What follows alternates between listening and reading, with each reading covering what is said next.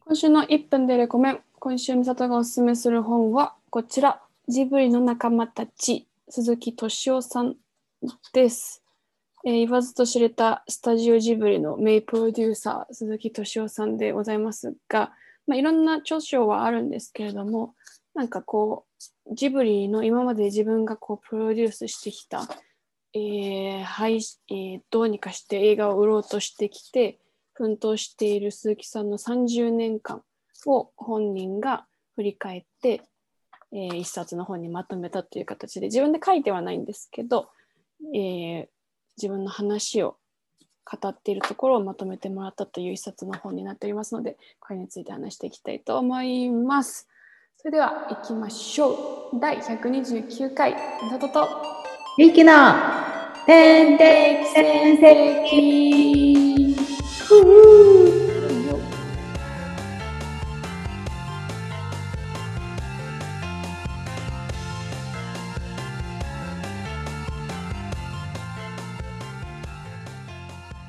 自分の、えー化粧水えなんだ洗顔スタイル洗顔スタイルですけれども固形石鹸をめちゃくちゃ泡立てて化粧水洗い洗い終わった後は化粧水びちゃびちゃにつける派です職業をテーマに曲を作っている女シンガーの美里ですはい、えー、洗顔スタイルはですねもう正直何もしてないです 自然ナチュラル日焼け止めした時はホホバオイル塗って落としてその後洗顔とかしなきゃいけないんだろうなと思いつつ せずお風呂上がりはあ化粧水のミストになったりシュシュシュシュってやってナイトクリームペタペタペタってやってます朝もナイトクリームですえーそう肩書きをね変えようかなと思ってワクワクに正直に命を燃やすゆいきです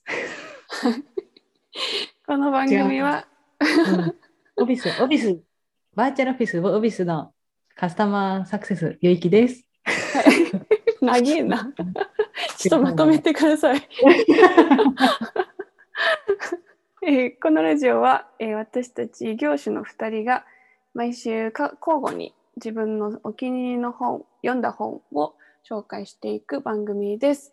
で、うん今週今回はですね、えー月1企画の R1 グランプリも後半に控えておりますのでぎゅっと詰め込んだ内容でお届けしたいと思います。うん。そしてまずはとっても遅れてしまって申し訳ございません。申し訳ありません。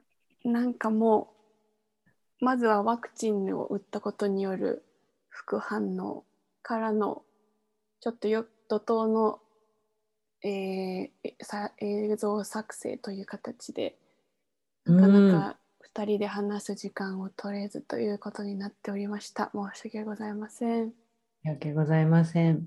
なので怒涛に今回これからまた撮っていきたいと思いますそうだね。な、なんだろう、ミスさんもちょっと一段落ついたのえっとねもうちょいもうちょいあるんだけどちょっと間が空くので、あ、なるほどねう。ん、私もなんか今、あの、長野に来てるんだけど、うんうまあ、ん数日経って、なんとなく、なんか最初のバタバタは超えた感。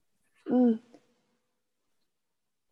その話まもあね。お互いだからちすょっとごいまたちょっ話とがねえたくさんあるんだろうなと思いつつ今回うん、はみんなの話をたっぷり聞きたい。多分話すこともないんだけどね。嘘とありるあえずでしょまあでも本まずは本かな。そうだね。まずは本からいきたいと思いまめっす。ちゃいい本だね。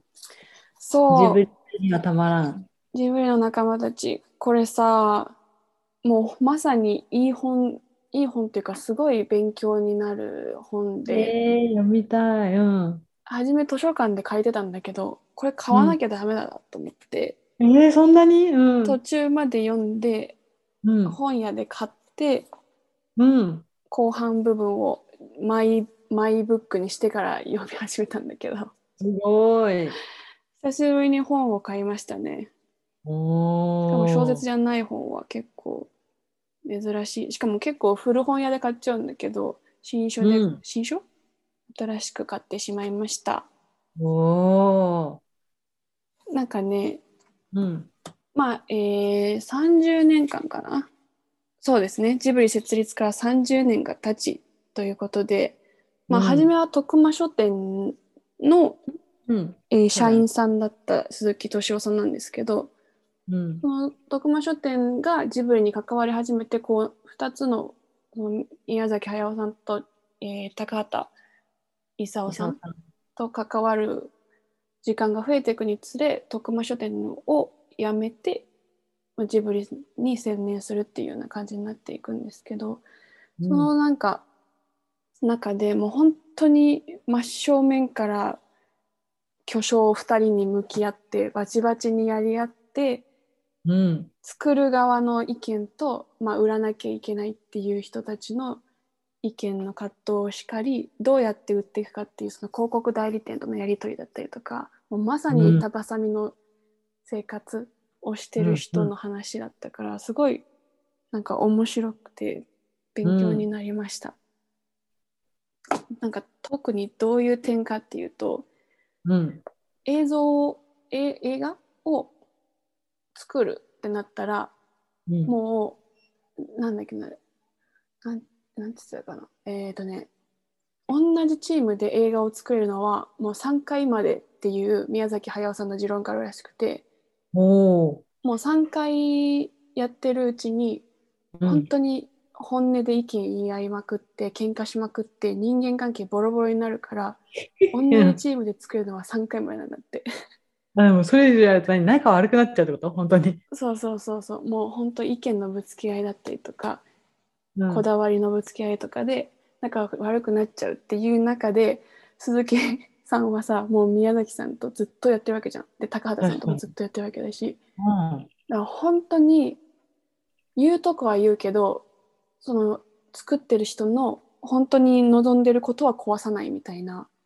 いやーすごい微妙なラインをすごいうまくうまくくぐり抜けてで、うん売りたいっていう気持ちよりももう本当に一貫して言ってたのがもう次の作品を作るための資金を確保しなきゃいけないっていう、うんだからなんか他のそれこそ広告代理店の人とかがなんかもう次の映画はジブリより売り上げ上げますよとか広告の代理店の人が葉っぱかけてきても、うあんどうぞどうぞみたいなそれが目的じゃないのでお売れたら嬉しいけどおとにかく次の映画を宮崎駿というあの高畑勲を勇うん高畑勲おさんに作ってもらうための映画のえ運用資金スタジオジブリの運用資金を絶対に取ってこなきゃいけないっていう思いでずっとやり続けてたらしくて、はかあっこいいなと思って。かっこいい。そうそうやっぱりこの2人の作品を世の中に出さないといけないっていう思いでずっとやってきてたらしくて、なるほどね。そうそうでその中でこうこんこう今回はこういう売り方してみようとか今回はこうやってタイアップを取ってこようとかいろいうろんそのタイアップっていう概念も映画にあんまりなかったものを取り入れてえうやっんてったらしくて、なんか今では結構もうさ当たり前うんになってるけどそういうやり方をなんかこう広めてったやってみようってなったのは結構先進的だったらしい。へえ。なんかあれだよね。いや、思ってるのは、あの、二人の巨匠がすごすぎて、うんうん鈴木敏夫さんは普通の人っぽく見られることあるけど、あの人も大概おかしい よねってい大う。概おかしいって思 ったなんか変な人だよね。メンタル鋼すぎん。うん。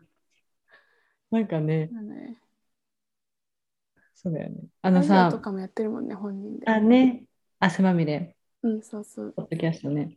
あの、前にミッサにシェアしたのを覚えてるかわかんないけど、すごい私多分今そのタイアップの話で、うん鈴木敏夫さんの、なんだろう、文章で読んだのかな記事かな、うん、ですっごいなるほどって思ったのが、なんかその映画を売るってなった時に、なんかいろんなさ、そのタイアップするじゃん、いろんなところが。うんたら、まあ、ローソンがタイアップしてくれるってなったら、うんうん。ローソンって全国にあのコンビニがあって、で、そのコンビニ一個一個でポスターを貼ってもらえることになるわけで、うんたらそのポスターを貼ってくれる店員さんがいて、じゃあその店員さんがこうお母さんとかだったら、ああ、こんな映画やるんだ、じゃあせっかくだからうちの子供と見に行こうかなとかって思って、うんそういう人が全国にできるっていう、なんかそれがちょっと何人って言ってたかわかんないけど、例えばじゃあ5万人だったとしたら、うんうんもうそれだけで5万人のお客さんを確保できたんだよね、みたいなこと言ってて、うんうんうん。なんかそうやって、そうやって考えるんだ、みたいなこと言ってたの、その記事で。うんうんなんかその時は、あーみたいな、なんかミサとかに関係ある話だなとか思って、なんかミサにシェアしたりしてたんだけど、うんうん。もうなんかすっごい最近それを感じるんだよね。やっぱ関わる人を増やせば増やすほどなんか応援してくれる人が増えるというかうんうん。本当ミシャの活動に関してもそうだしあなんだろうこれ伝わってるかななんかねすっごいしっくりきたタイミングがあったの私に。うんなんなうんんいや、わかるわかる。あこれ敏夫さんが言ってたやつだっていうのをなんかたびたび感じるんだよね。うんうん。本当になんかこうじゃあある会社と関わりますってなってその会社の人たちに、まあ、私という人間を覚えてもらったらなんかその人たちがまた結城という人間がいてねってこう他の人に話したりしてくれるわけでうんなんかこうね人とつながるとか大きな組織とつながるタイアップするってそういうことなんだなっていうのをなんかすごいね、 思うタイミングが多かったの。うんうん。いや、なんかちゃんと人間と人間のつながりで考えてるよね。なんかそういうその。うそうそう会社ってねなんかうんうん会社とタイアップするって言ったらなんか会社という概念というかさうんうん。あれって思いがちだけどその中にいる一人一人が仲間に増えるっていう考え方をしてるんだよね。そうそうそうまさにそのことも本に書いてあってさ仲間を増やすって書いてあって、うんうんうん、でもう本当にできれば全国回るぐらいその珍しいんだって、なんかもう本当高校こうそれこそローソン決まったら全国のローソンにもローソンから流してもらってバーってもう本当にローソン主体でやってくださいっていうのが普通の考え方だとしたら、それこそジブリは本当に行けるところは全部自分たちで行くみたいな地方案件みたいなのうをんちゃんと地道にやるところらしくて。うんなんかそういう、えっと、鈴木敏夫さんのその意見とあと関わったディレクターたちのなんか小話みたいなのも入ってたんだけどそういうのをやること自体が珍しくて、そういう考え方を持ってる鈴木敏夫プロデューサーがやっぱすごいみたいなのを他のディレクターのなんか寄せ書きみたいなので書いてあったりとかして、やわあっぱもうそういう地道な努力ですみたいなことを書いてあって。うんこういうことやなーってだからちゃんとなんか人間の宮崎駿さんの作品だけじゃなくてそのそれを出そうとする人たちもちゃんとさそれを考えて作品を壊さないように出してるからさ、ちゃんとなんうか血が通ってんなって思うんだよね。すごいなんか今の話で言うとうんうんすごいって最近思ったのが「ほぼ日手帳」ってあるじゃんあの糸井さんの会話してる。うんうん、それのなんか毎年公式ガイドブックっていうのが出るんだけど、それの去年、去年版かなのガイドブック読んでたら、うんなんかその年は、あの、ほぼ日手帳に関わるあらゆる会社に暗キャするっていうのをそのやってて、うん印刷所とか、うんうんなんかそのカバーを作るあるなんか布屋さんとか、うん売ってくれてるロフト全国のロフトとかなんかもうそういう一個一個の本当にあ確かに手帳ってこの人がこの会社がないと成り立たないんだみたいな、なるほそういうのに全部なるべく糸井さんがもう直接その工場とかに出向いて社長さんとかと、社長と広報の方とかとお話しするみたいなど。うんでいやすごいなと思ったんだけどもうそんなことしてくれる会社のこと絶対好きになっちゃうよね。そうだよね本当にちゃんと同じ対立場でさ、一緒に作ってる仲間としてさ関わってくれてね糸井さんも出てきたよあのコピー作ってるからジブリの、うんそうねもう糸井さんがもうもうめっちゃなんか神のように崇められて 出てきたよこの本の中にああ いいね。あの「そうものなのんだけ姫の生きろ」とかさうん「なんだっけ窓の宅急便の生まなれんだまっしけたけれどねあそうそうそうそう私は元気です。そうそうそういいコピーそううんなんかしかも それを他の映画とかは、まあ、大体あらすじとか全部なんとなく分かった上でそういうコピー考えるらしいんだけどジブリは お鬼鬼のように一枚の絵とかが送られてきてこれ世界で考えてください そんな感じらしいなどういう話かも分かんないのになんかコピーを考えるみたいなことそれでちゃんとああいう作品を返してくれるから、あのあ神だみたいなことが書いてあっていいね。すごいあそうそういうなんかね関わり合いとかその作品もちろんそのうまくいかなかったとかもすごいいろいろ書いてあるしうん高畑勲さんとかはそれこそ考え方が結構芸術家寄りというかそう、うん売り出すっていうことに対するやっぱいろんな人に見てほしいけど売り出すっていう売り出し方に対して結構なんて言うんだろうこだわりのすごい強かった人なみたいでうんなんかテレビみたいになんかこう作品をこうなんていうの売ればいいみたいなそれもちょっと偏見もあるけど、売ればいいもんじゃないでしょみたいなので鈴木さんと結構バチバチやり合ったりとかもうやり合うもせずに、なんかもうこうちょっと無言になって話もせずに納得いってない感じであの離れてっちゃうとかそういうのを乗り越えたりとかもしてるみたいでうんで宮崎駿さんは逆にまた違うところでこだわりがあったりとかしてなんかその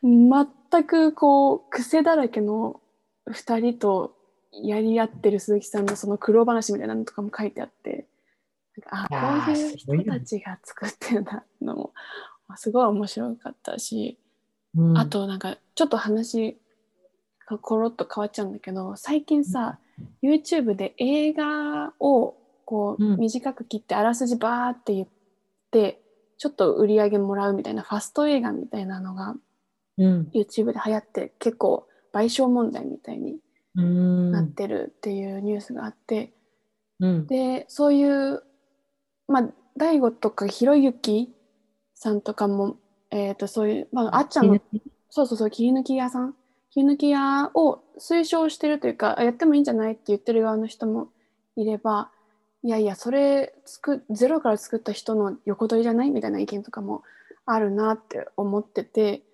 うんで鈴木さんってどっち派なんだろうってなんかこう本読みながらちょっとふと思ったのその映画に関わってる人だからうんだからなんか、まあ、完全肯定ではないけどその切り抜きっていう存在をすごいうん鈴木さんが面白がってて、うんなんかこういうのでどんどん広がってくっていうのは、うんむしろこうちょっと広がりがあってそれこそその広げてくれる人が逆にいるみたいな考え方をするしするみたいなことを鈴木さんが書いてあ言ってて。うんうんでうんもなんかかなんて言うんだろう映画を生み出した人からしたらさ何してくれんねんって思うのかなって思ったけどなんか鈴木さん的にはこう広げてくれるそれこそ仲間っていう捉え方になるんだなと思ってうんうんちょっと面白いなって思いましたこの考え方。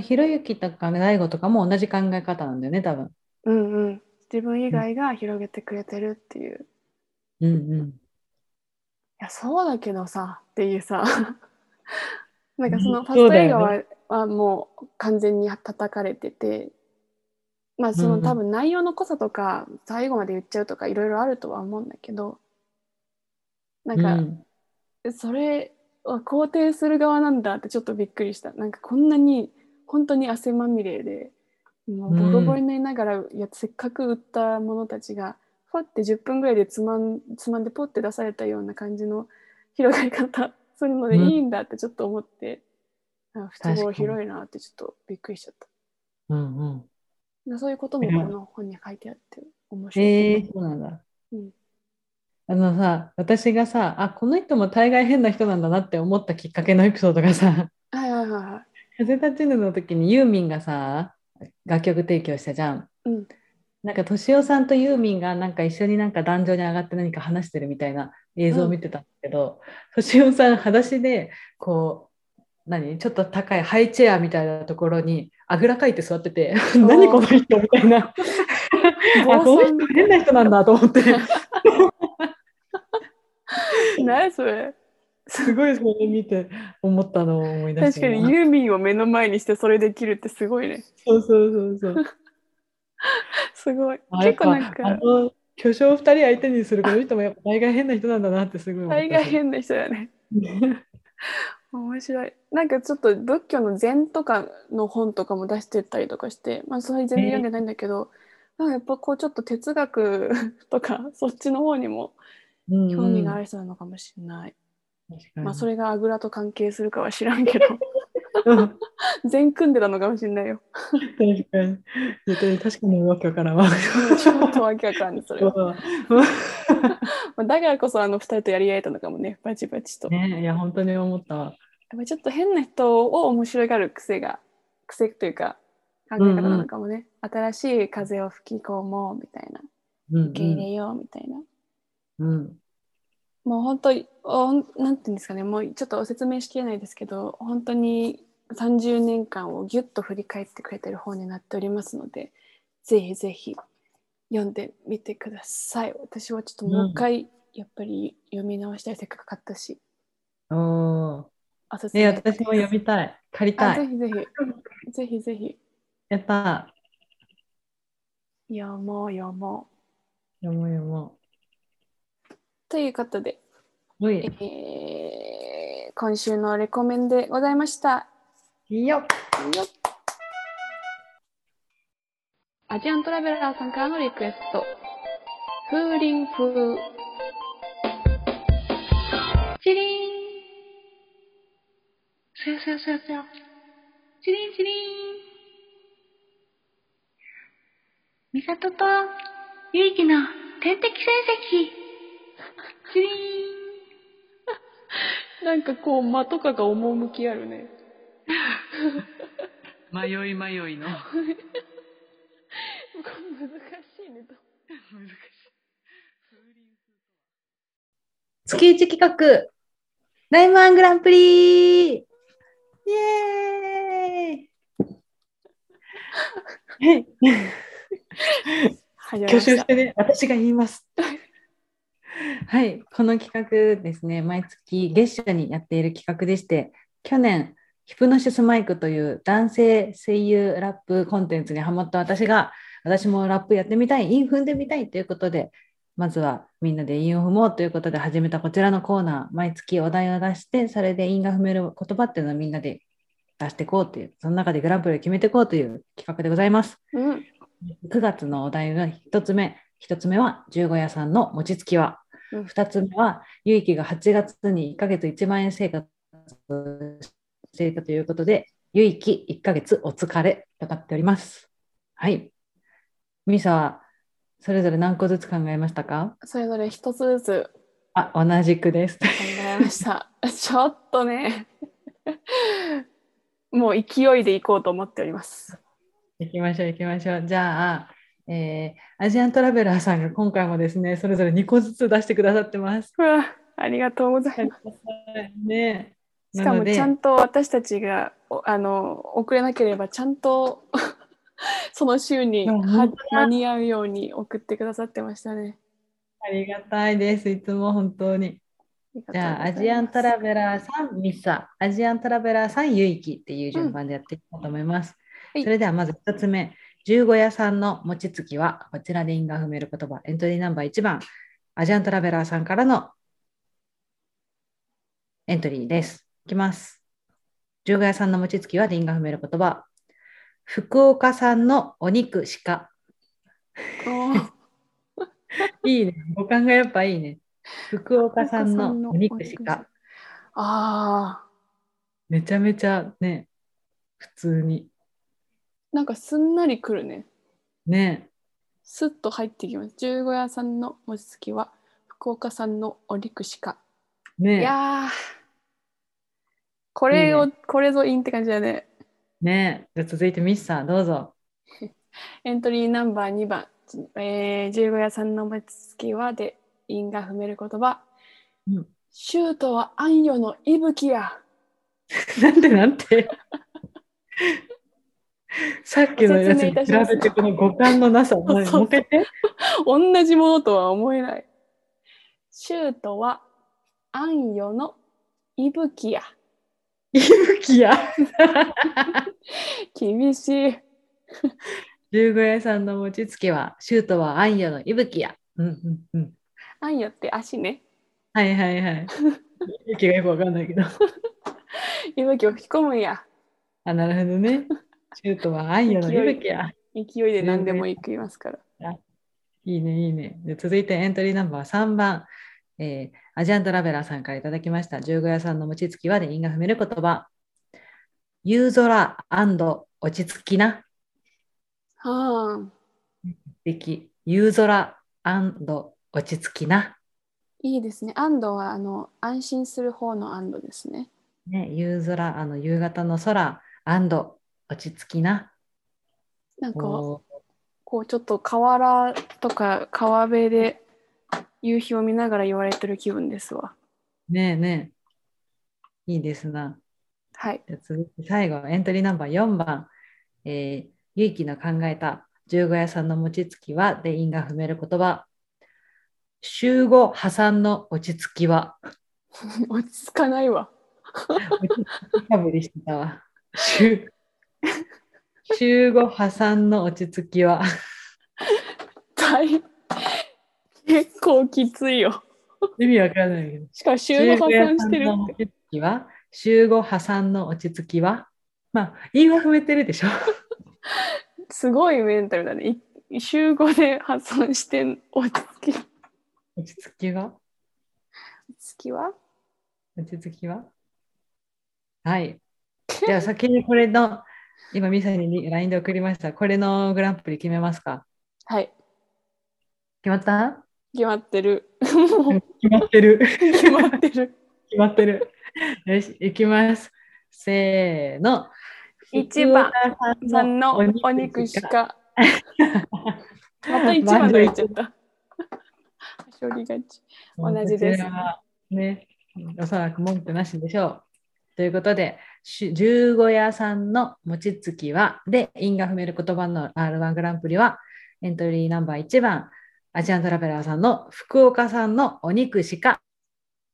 イエーイお見事ですよ。ええお見事。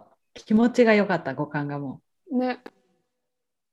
う、よし、良きですな。じゃあ続いて、ゆいき1ヶ月お疲れ。これで因が踏める言葉ですね。はい。じゃあまず、エントリーナンバー1番、アンジャントラベラーさんからいただきました。ゆいき1ヶ月お疲れで因が踏める言葉。うん。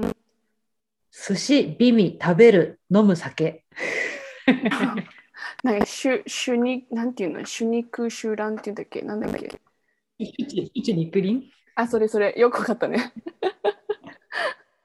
そんな絵が思い浮かぶね寿寿司、美味、食べる、飲む酒。酒え 詰め込んでんなあれ寿司美味食べる飲む酒すごくないこれ輪が踏めてんのね食べる1ヶ月わかんないけどビーム寿司美味食べるでもさ「ゆいき1ヶ月お疲れ寿司美味食べる飲む酒」踏めてるもんあーほんとだいねけるわ、ねねすごいわ はあ続いてミッサどうぞ はい、エントリーナンバー2番、ゆいき1ヶ月お疲れで、因が踏める言葉、ついにメッカへ行こうかね。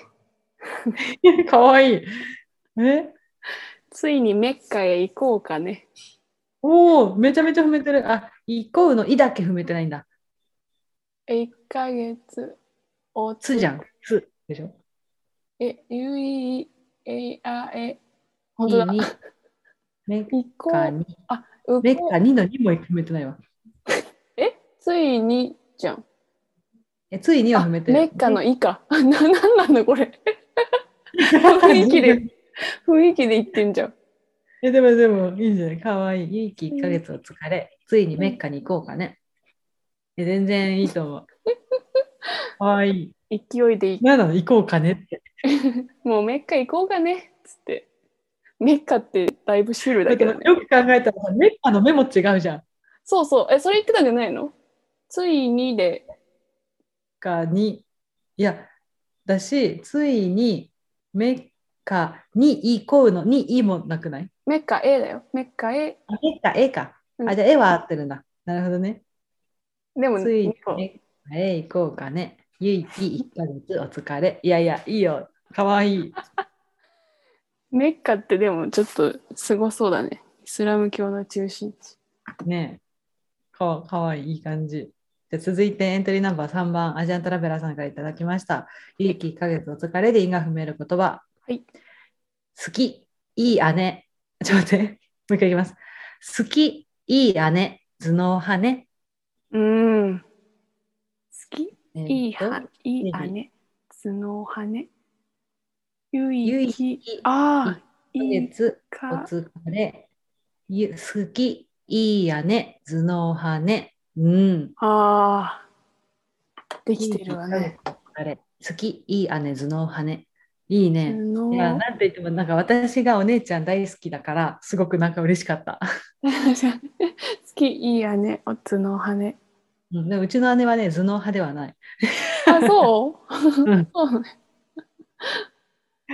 いい羽、うん頭の羽。うん、いいね。いいですね。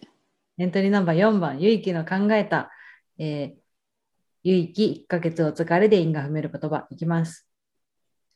無意味にバケツ持つ彼。おお。あ、いけてんじゃないそれ。ね、これね、全部ちゃんとできてるんよ。私無意味に珍しくちゃんと、あの、なんとなく意味としても成り立ちそうな言葉。本当だ。無意味にバケツ。 1ヶ月お疲れ、無意味にバケツ持つ彼。うんうんうん。いけてる。。やねっぱりちょっとハマってるやつってこうスルーっていくんだね。ね聞いてて、そあうのね、つかかりがないよね。ねえねえ。素晴らしい。あ、ありがとあれ、無意味にバケツ持つ彼、寿司ビミ食べる、飲む酒、ついにメッカへ行こうかね、好き、いい姉、頭脳派ね。あ全部いいな、今 回。う。な、乗ってんね。ねえ、乗ってんね。あーうーん、うん。来ました。えー、はい、決めました。あー、悩む。これ読めばいいんだよね。番号じゃなくて。決めました。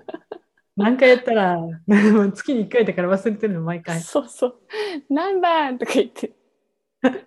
よし、自由いきます。はい。せーの。無つ意い味にバケツ持つ彼。れ。あら、お互いに。お互いにあらいやこじれゃあは両ちゃん方と。ということで。あ、いいんですかあれ 私、だいぶ、あの、 あの、アドバンテージいただいてますけど。可愛いんだもん、なんか行こうかねが。旅行行きたいしね。最近、この世は。この世界は。なんでえあ、なんで選んでくれたのおこうすんなり耳に入ってきたから。えー、意味が通ってるし。うんうん。いなやんー、か寿一司番もに食べる飲む酒もねあそうそうそうそうめちゃくちゃ好き。そう、一番もね、迷ったんですけれども、お姉ちゃん子としては3番もやっぱりとても悩んだけれど、なんかあんな可愛いミサのやつにしちゃった。ありがとうございます。というわけで今回の、えー、ゆいき1ヶ月お疲れで因果不明の言葉のグランプリは、ついにメッカへ行こうかね、無意味にバケツ持つ彼のこの2つ、同時ランクインということになりました。よっさて、そんなわけで今回9月のお題も終了しましたが、続いて来月10月のお題を発表したいと思います。ね、え、待って、1年とか余裕で経ってるのこれ始めてから。えーそうかな、もしかして。なんかハロウィンだねとか考えてたんじゃないえー、やば。やば。。やば。いや続けてるとそういうこともあるんですね1年経 ってるんかもしれないんですよ。なのに、 多分11月がね、うんうん、 11月が最初だったっぽい、今見たら。おー、ナイス。あ、じゃ美あ、里とゆいきの天敵戦績が一番最初のお題だった。うわー。なんか上手くなったりとかしてんのかなでも聞いて、美里とゆいきの天敵戦績で因果踏める言葉でアジアンさんが出してるのが、リア王もつい昨日演劇満席なのね。はいはいはい。多分今の方がもっとうまいもの考えられる気がしない。確かに確かに。アジアンさんもレベルアップしてるのを感じいてやおりますア。リアンさんのすくすく育ってる感やばいでしょ。 やばいよ、どんどん上手くなっていく の。だって、そんなわけで10月ははどうい。しようかな。一つはシンプルにハッピーハロウィーンとかにするシンプルすぎ。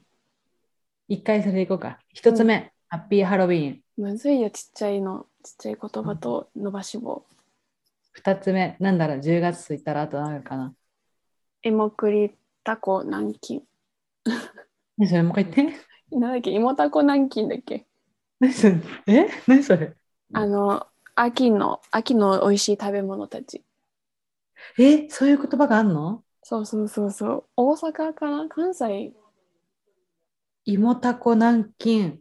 知らなかった。で食べちゃうやつみたいな。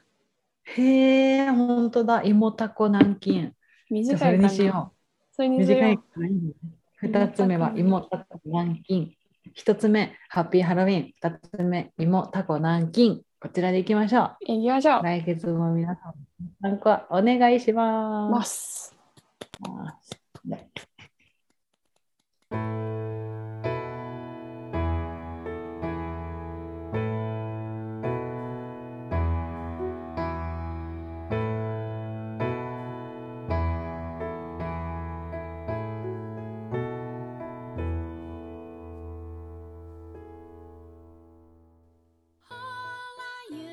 あっという間ですが、そろそろエンディングのお時間です。ゆいきコーナー紹介をお願いいたします。はい、変遷ラジオではリクエストまるまる風という間に流れるジングルのリクエストを募集しています。はい、こんな言い方で言ってほしいというのがあれば送ってください。そして月1企画のライムワングランプリというのもやっています。今回やったやつですね。お題の言葉で因果を埋める言葉を送ってください。毎月最初の放送でグランプリを決めます。次回10月のお題は1つ目、ハッピーハロウィン。2つ目、芋たこ南京です。また番組への感想やこんなトークテーマで話してほしい、この本読んでみてほしいとかいったお便りも随時募集中です。メールの宛先は、点線 .radio.gmail.com、ten.sen.radio.gmail.com です。また、LINE アカウントを持っているので、そこに送っていただいても構いません。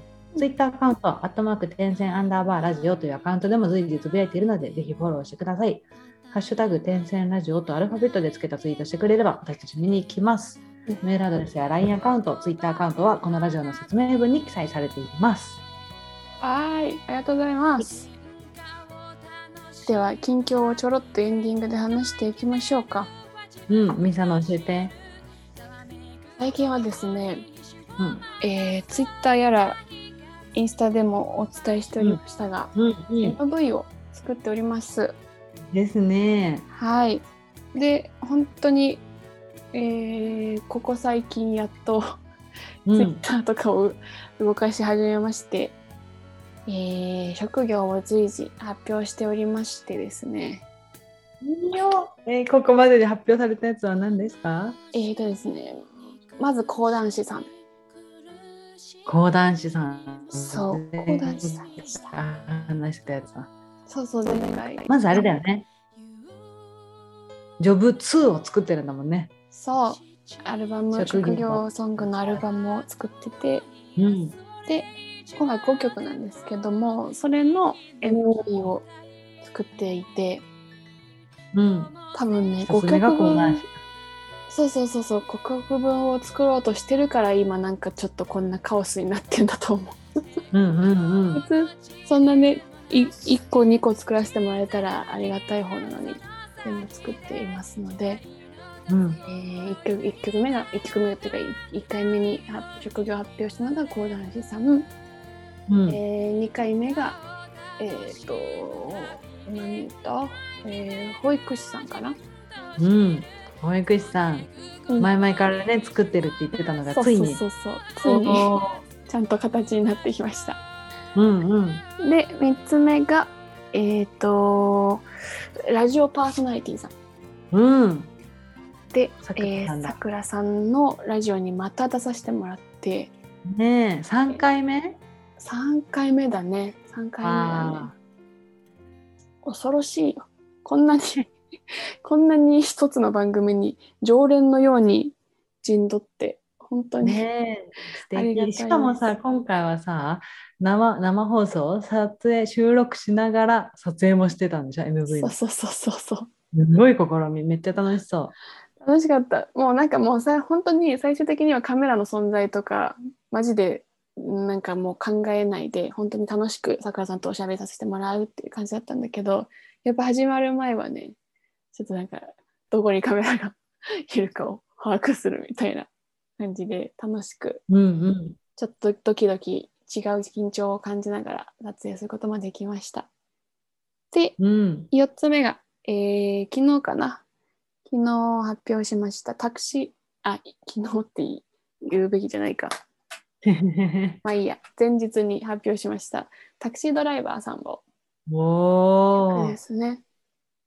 タクシードライバーさん。そうそう。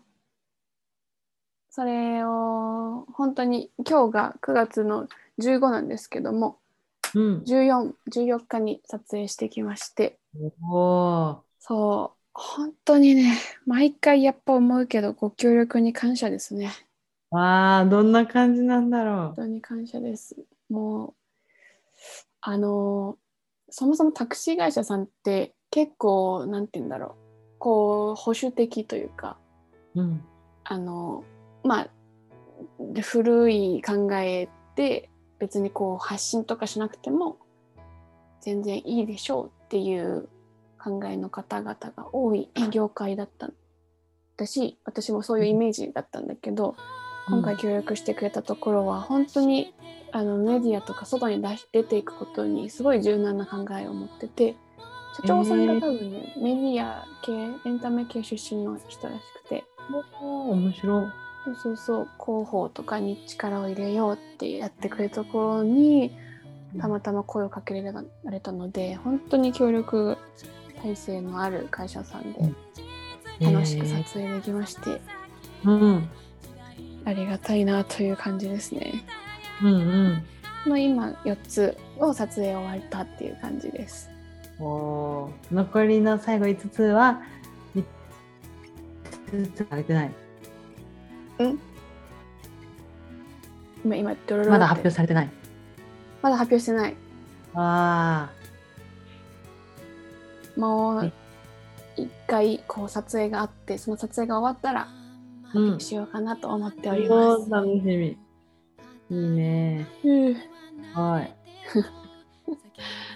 これがどうなるかわかんないけどでもまああの秋それこそ秋にちょっとリリースを考えていますのでマジすぐじゃん。うんこうれん。にね間に合うようにいろんなものを進めていきたいと思っているのでぜひ楽しみにしててください、えー、す ごい。